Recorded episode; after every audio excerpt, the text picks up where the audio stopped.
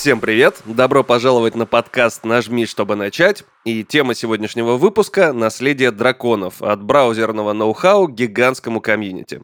Меня зовут Семен Окороков, раньше работал на игромании и DTF, и сегодня поговорим об игре «Легенда. Наследие драконов». Это браузерная онлайн-игра, разработанная IT-территорией, которая вышла в 2006 году и живет до сих пор вот уже 16 лет.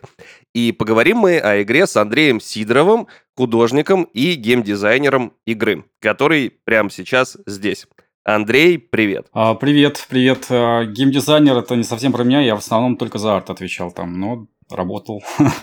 Ну, это же важно, в принципе, э, в геймдизайне игры арт, так что в какой-то степени все равно же геймдизайнер. Какой-то, да, какой-то небольшой.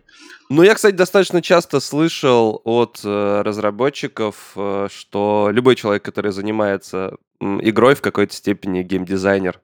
Так, если совсем а, уж глубинно смотреть. Да, все мы в душе геймдизайнера. Да, да.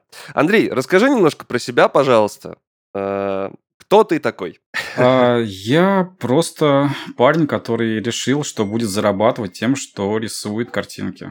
Решил я это находясь в университете на втором курсе. Как-то так случайно получилось, что в одной моей знакомой компании образовалась группа людей, которые устроились, опять же, вот в Ульяновске тогда еще находился, в, в одну систему, которая занималась развитием образования онлайн. И там нужны были художники. Вот как-то так с этого началось. Но игры мне нравились всегда, и очень быстро я присоединился вот к этому движению делать э, картинки в игры. В институте, получается, на втором курсе, а на кого ты учился? На инженера радио техника, э, проектирование электронных средств, моя специальность называлась. А как так получилось, что ты э, начал рисовать? Или ты начал рисовать уже давно, и просто вдруг так все сошлось, что вот оно пригодилось? Как-то, как все, наверное, в тетрадках, э, на досуге, между делом. И вот когда тебе твое окружение говорит, что у тебя хорошо получается, ты это не бросаешь. Вот я как-то не бросал, не бросал, не бросал, а потом подумал, что, наверное, у меня действительно получается. Тогда, надо сказать, я заблуждался. Меня просто жалели меня, возможно, да, но э, тем не менее этого хватило, чтобы я не бросил и продолжал заниматься.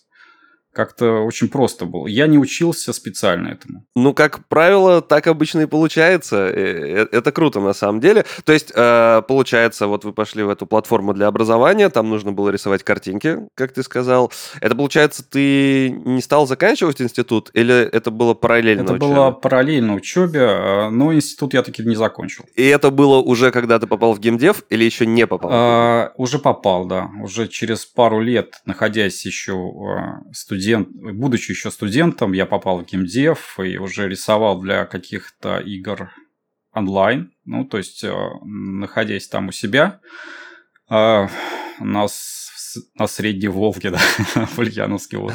Я рисовал, даже не знаю, я, честно говоря, не помню названий тех э, студий, в которые рисовал, и мало помню те игры. Карнаж какой-то, по-моему, был, еще что-то. А в основном браузерки различные. Да, для них я делал и потом бросил, бросил. Ну, это получается аутсорс, так называемый сейчас, да. Да, да, был. все верно. А как ты оказался в команде Легенды Драконов? Это произошло уже сильно позже. В 2011 году, в 2011 году я уже сменил там, наверное, пяток работ различных, прессовал в разных студиях и уже находился в Москве. Потому что, по-моему, в седьмом году меня вот выцепили Э, знакомые, которые предложили здесь присоединиться к их компании, тоже браузерная игра, не вышедшая, на, к сожалению. Но вот я сюда приехал, помотался, помотался, и в 2011 году мне, при, мне предложили присоединиться уже к легенде. То есть, получается, ну, тебя захантили, получается. Ну, можно и так сказать. Э, захантили через знакомого. Значит, захантили. Я называю это захантили. Это прикольно, кстати, потому что обычно все, кто рассказывают историю, как-то так получается, что вот этот э, период попадения в какую-то большую студию, он происходит как-то сам собой. Все-таки. И тут я оказался там. И когда спрашиваешь, а как ты там оказался, э, обычно как-то, ну, вот так получилось. И, значит, после этого или уже до этого ты понял, что вот только геймдев и больше ничего не хочешь. Хочу, хочу геймдевом. Совершенно нет, нет, не так было. Был момент, когда я решил, что все это ересь и неправильно, что игры ведут э, к деградации. Такая личная депрессия связана с личными мотивами.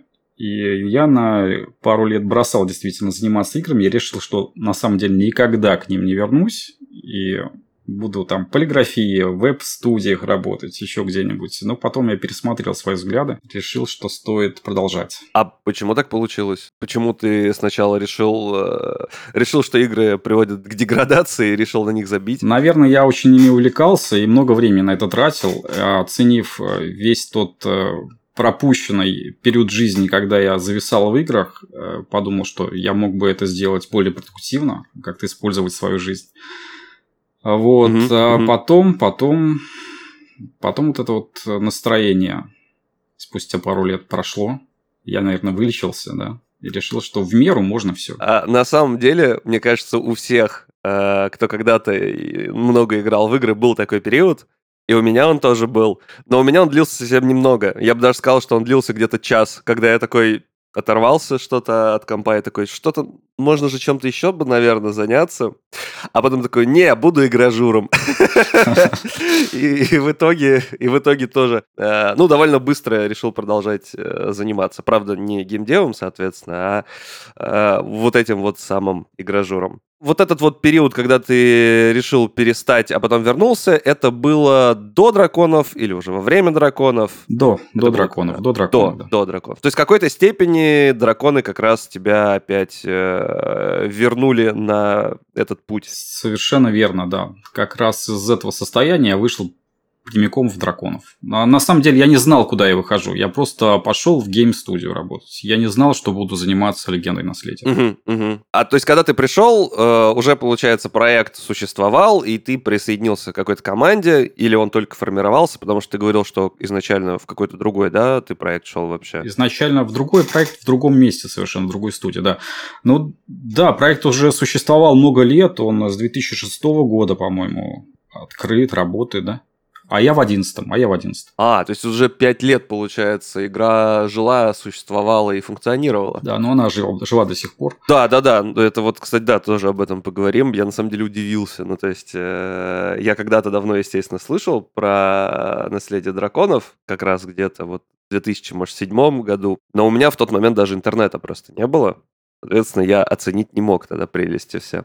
А ты, э, получается, когда присоединился, это вот прям э, был какой-то первый большой проект или, ну, то есть до этого это был такой аутсорс, или ты прям вот в студиях работал в студиях? Работал в студиях, э, да, тоже над такими амбициозными проектами. Почему-то они э, все заканчивались, не доходя до релиза.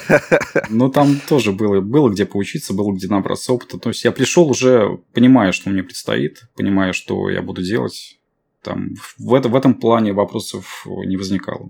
Ну, то есть, я на самом деле хотел спросить, э, почему именно браузерка и почему в тот, э, и в тот момент ведь они только начинали становиться популярными, но раз ты пришел туда позже, то, наверное, ты не особо знаешь э, какой-то вообще бизнес-лайн проекта изначальный. Ты же уже пришел, получается, когда он был на месте, или есть какое-то представление, почему, почему эта игра вообще родилась, откуда она взялась? Я знаю, мне это рассказывали, что был отток игроков после вот э, после бойцовского клуба, они как-то, когда он закрылся, бойцовский клуб, вся вот эта масса игроков э, жаждала новых приключений, да, и тогда, тогда э, произошла вот эта лютая конкуренция за, за души, когда множество студий включились в эту гонку, и в том числе вот, «Легенда наследия драконов». А «Бойцовский клуб», я просто сделаю ремарку тогда, может быть, кто-то из слушателей не знает, это тоже браузерная игра, которая вообще,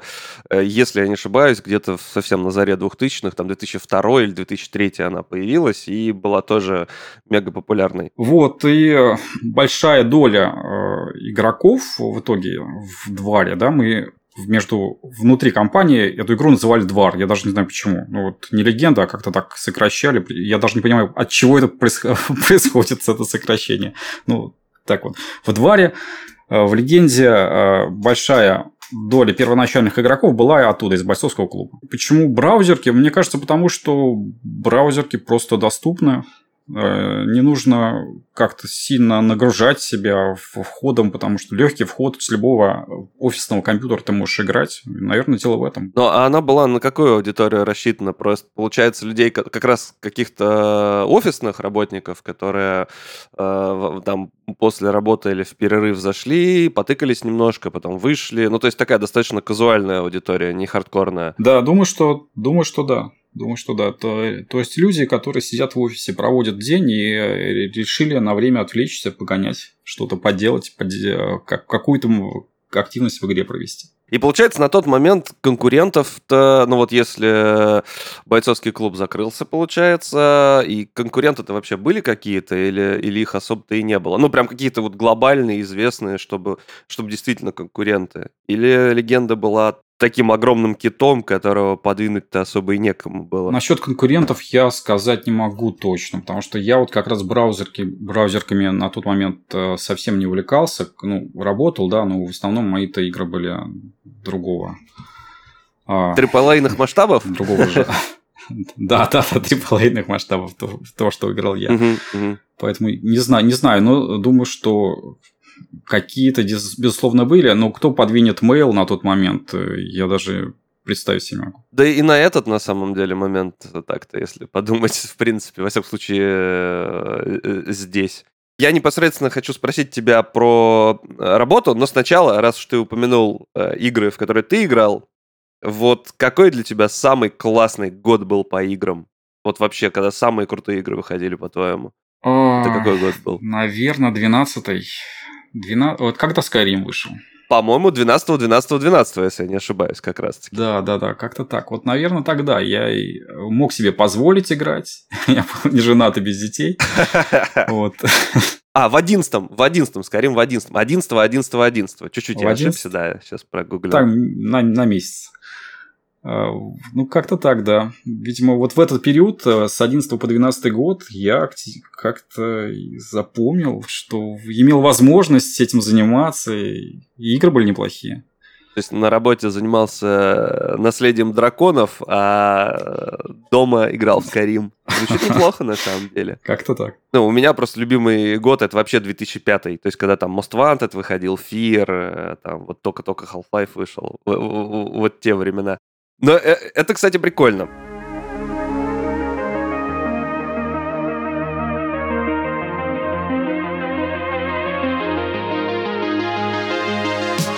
Когда компания Ubisoft только начинала разработку третьей части Far Cry, Васа среди персонажей не было. Прообразом для помощника главного антагониста был персонаж с прозвищем Бык. Это был высокий, лысый, мускулистый мужчина, покрытый татуировками и шрамами. Бык также был слепым на левый глаз, а в носу носил серебряное кольцо. После прослушивания актера озвучки быка поменяли на другого персонажа — Пиро. Этот вариант уже был больше похож на Васа, но теперь левая половина его тела была покрыта ожогами, а волосы имели рыжеватый оттенок. Сочетание имени и внешности отсылало к любви персонажа к поджогам, а после окончательного утверждения Майкла Мэндо на роль появился культовый Вас Монтенегро, чей монолог о безумии считается легендарным. Персонаж получился харизматичным безумцем, который плохо связывает слова, скачет от темы к теме и отпускает нецензурные шутки. Внешне вас походит на Майкла Мэндо, актера, который занимался озвучкой и отыгрышем реплик персонажа. Однако для поддержания бандитского и безумного вида ему добавили некоторые отличительные детали. Например, большие глаза постоянно излучают безумие, на левой стороне лица Васа шрам, который рассекает бровь. Прическа черный ирокез. Одежда у персонажа простая и комфортная для разбоев. Темно-красная майка, возможно, чтобы не было заметно ранений и крови, потертые серые штаны и грязные ботинки, признак того, что он постоянно работает в пыли. Вас вернулся в первом официальном дополнении к игре Far Cry 6 Вас Безумие, но уже в качестве главного героя, за которого игрокам предстоит сыграть. Far Cry 3 — мультиплатформенная видеоигра в жанре шутер с элементами RPG. Сама игра, как и все персонажи, включая Вааса, создана в 3D. Приходилось ли вам рисовать персонажа? Создать иллюстрацию, соблюсти композицию, построить свет и тень – все это может стать непосильной задачей. Намного проще и интереснее решать ее вместе с ментором на курсе «Цифровая иллюстрация. Персонаж» онлайн-школы CG Lab. Полученные знания применимы в создании графики и иллюстраций для игр, кино и рекламы. Если у вас есть опыт в 2D и 3D, упорядочите знания и прокачайтесь точечно. Если же опыта нет, то получите в свое распоряжение систему знаний и крепкую базу для дальнейшего развития. Чтобы сделать иллюстрацию со своим персонажем или фанарт на полюбившегося героя, переходи по ссылке в описании.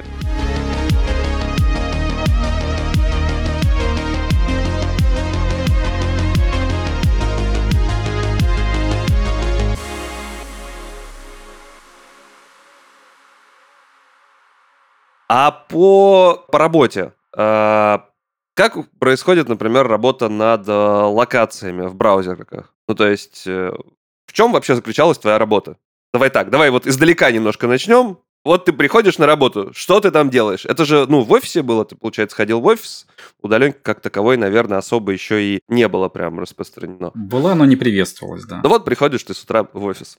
что происходит дальше? Что было дальше? Открываю свою задачку, э, внимательно пару раз ее перечитываю. Поскольку я сонный и никакой еще, я бросаю это дело, иду пью кофе, возвращаюсь еще пару раз перечитываю. Вот. А дальше, если все понятно, то приступаю к выполнению. Просто, как правило, задачи в браузерах очень шаблонные. Ты либо взял там пак иконок, и его начинаешь разрабатывать, делать. И, э, это похоже на работу у конвейера, наверное. Mm, можно так сказать. Даже так? Каждый, каждый день одно и то же, да, каждый день одно и то же. А если задача интересная, нестандартная, то ты сначала дико радуешься, потом пытаешься ее сделать, а потом начинаешь спрашивать у коллег. Или, например, идешь к геймдизайнеру, спрашиваешь, все ли я правильно понял, что тут написано. Вот тут написано, что он стоит на вершине, да, смотрит вдаль, плащ развивается, и все это в лучах розового солнца. Ну, я так придумываю, да, например. Но это условно ты говоришь про какую-нибудь обложку, да, там про арт какой-то в меню. Иллюстрация какая-то. Просто да. про иллюстрацию. Вот, да, иллюстрацию, правильно. То есть это ты про иллюстрацию говоришь. Это как раз нестандартная, да, была штука, когда тебе да. приносят описание, чего, чего нужно, и ты, получается, это рисуешь э, уже там с, с скетчем каким-то, да, и потом уже э, это все прорабатывается. Да, все верно. А вот шаблонные задачи, вот ты упоминал э, какой-то пак иконок, то есть, условно, тебе падает на задачу, там, нужны такие-то иконки там для чего-то. И ты просто их как-то по шаблонам делал или как это работало? Да, да, есть э, разработанные шаблоны, в которых все выверено, все должно быть максимально повторено на всем протяжении процесса. То есть у тебя а, там а, а, стандартизированные рамки, стандартизированные эффекты на иконках, чтобы ты минимум времени тратил на ее производство, потому что ну, на этом действительно можно сэкономить рабочий ресурс, наверное, так правильно сказать, чтобы... Человек и часы. Человек и часы, действительно, да те самые рутинные задачи. Блин, звучит на самом деле э, вроде бы не очень круто это звучит, откровенно говоря. И в большинстве своем именно в этом и заключалась, да, работа, то есть э, работа над браузерными играми, над, не знаю, можно ли, наверное, наверное, сейчас аналоги это мобильные игры в какой-то степени. Все-таки браузерные игры сейчас уже не настолько популярны. А так везде? Так, думаю, что да, везде, да. 80% э, всего времени на работе ты занимаешься вот такой работой. Если ты супер, супер специалист, какой-то супер уникальный художник, да, которого не заменить, то твои задачи будут больше, большим разнообразием отличаться. Но тоже очень много рутины. Но это, наверное, уже даже э, ближе к дизайну, да, там скорее что-то будет. То есть уже, наверное, проработка как раз этих шаблонов. Или я неправильно? Ну, там, там проработка каких-то ссложных концепций, допустим, какое-то развитие игра подразумевает, да, там, не знаю, новые куча новых локаций предполагается в игру, внедрить, и ты занимаешься концептингом этих локаций. Это интересно, то есть ты не можешь э, не шаблонно мыслить, ты можешь э, размахнуться вот своей креативностью во всю ширь, да, потому что чем лучше ты вот накреативишь на концептах, тем в, в итоге после ряда итераций это попадет в игру уже сильно сглаженным и сильно подрастерявшим свою креативность. Ну, так, так устроен просто рабочий процесс. Э, от концепта в, в продакшн попадает э, далеко не все. Вот там что-то приходится на каждом этапе, на этапе 3D, на этапе там какой-то там доработки финальной картинки а, отрывать. И э, этого как бы не избежать, поэтому художник-концептер, он э, делает свою работу с э, таким, с, доп- с дополнительным замахом, что, что называется.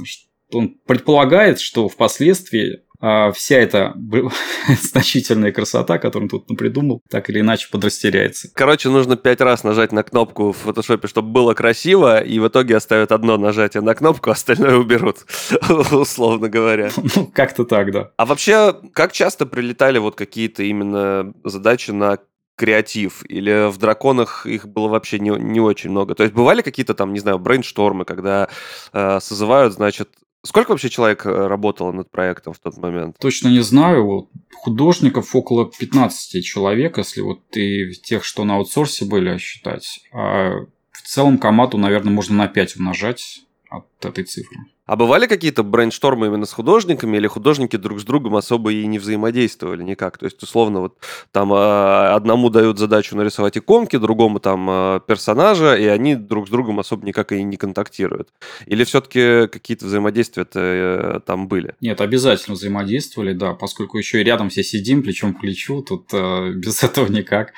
Ну и так или иначе, даже если ты не, ты не очень взаимодействуешь, даже если ты такую букву не хочешь ни с кем разговаривать, э, придет твой артлит и скажет, он поговорил с тем, он эту штуку делал или еще что-то в этом роде. Ну, то есть, есть те люди, которые а, специально озабочены тем, чтобы все друг с другом разговаривали и, и решали эти вопросы вот с глазу на глаз, ну, то есть даже не с глазу на глаз, а вот в, в, в рамках команды какой-то. И брейнштормы точно, точно были, да и с, гейм, э, с геймдизайнерами мы все это обсуждали, и с 3D-шниками, и вот э, все вместе разом тоже. То есть все-таки даже в браузерных играх, даже вот в каких-то прям таких коммерческих, э, художники свои идеи вполне себе какие-то толкать могут э, визуальные, и к ним могут прислушаться, и в итоге сделать так, как, э, как, как подсказали художники, правильно? Да, да, конечно, могут. Если аргументированно высказывают, свои мысли доносят, то, конечно, да. Угу. У меня на самом деле еще вопрос про саму игру. Вот на удивление,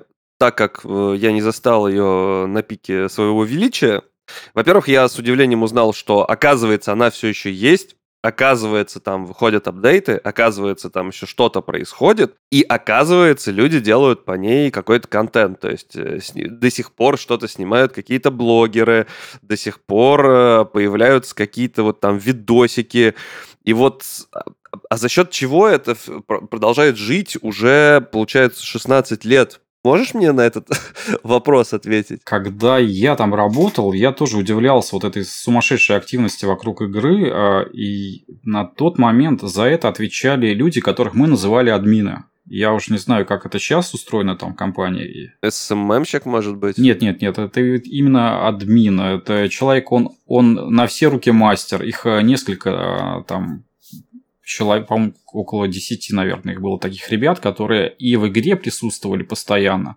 и э, вопрос, на вопросы игроков отвечали, и э, как-то лорд дорабатывали, разрабатывали, и вот все сразу. То есть они как-то погружены целиком, они практически жили этой игрой.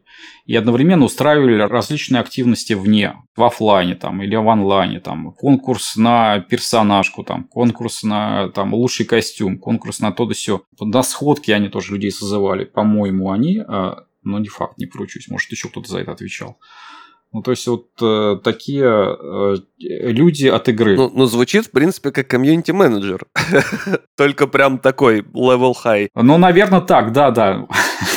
наверное, да. У нас в компании их называли почему-то админами. Я тоже удивлялся, откуда этот странный нейминг, не знаю. Но ладно. Все к нему привыкли просто тогда. А ты сам бывал на сходках вот э, игроков? Нет, не бывал. Каждый год их пропускал. Они, по-моему, происходили в сентябре в сентябре или в октябре. Каждый раз э, нас всех приглашали, приглашали э, разработчиков туда.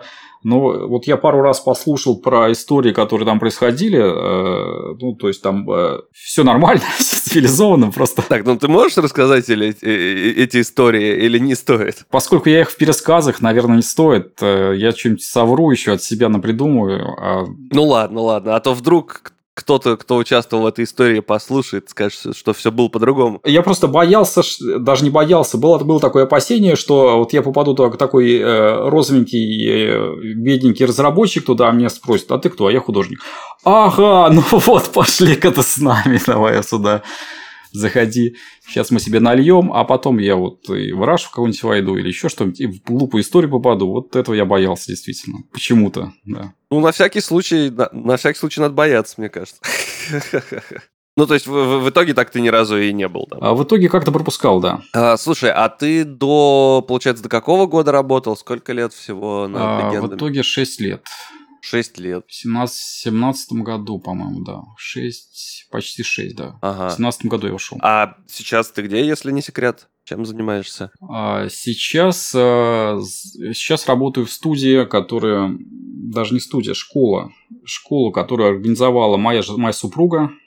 А, занимается она обучением художников 2D, 3D направленности. И вот вместе с ней мы создаем курсы, пишем их, э, обучаем студентов. То есть э, э, уже, уже не геймдев получается? Ну, уже не совсем геймдев, да, уже скорее образование. А вот если, если у тебя будет возможность э, вернуться в геймдев, но не в браузерную игру, не в мобильную, а вот прям в какой-нибудь AAA проект. Ну, не Skyrim, конечно, но условно там. Да хотя нет, почему? Вот вдруг Bethesda выложит, значит, э, какой-нибудь конкурс для художников, и ты такой, о, я могу.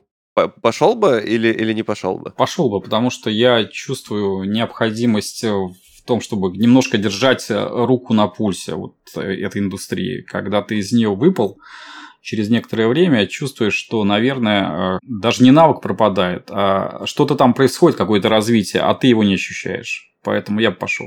Только вот именно для этого, для того, чтобы понять, что на данный момент актуально. То есть просто чтобы держать руку на пульсе, никаких там э, э, желаний приложить э, кисть какой-нибудь большой AAA игре легендарной, такого нету? Наверное, есть, но я вот, честно говоря, об этом не думал. В основном я, да, про то, чтобы как специалисту не пропасть. вот, это, вот так на это, на это смотрю. Слушай, ну опять же, специалистом же можно быть для разных целей. Можно быть специалистом, чтобы зарабатывать деньги, а можно быть специалистом, чтобы зарабатывать деньги и создавать что-то, ну, назовем это, назовем это великое искусство. Ну, можно в кавычках, можно не в кавычках. Вот смотри, ты не задумывался, а я тебе в голову эту мысль, получается, так немножечко, немножечко э, напомнил, что в Skyrim же ты когда наверняка же до утра сидел, играл.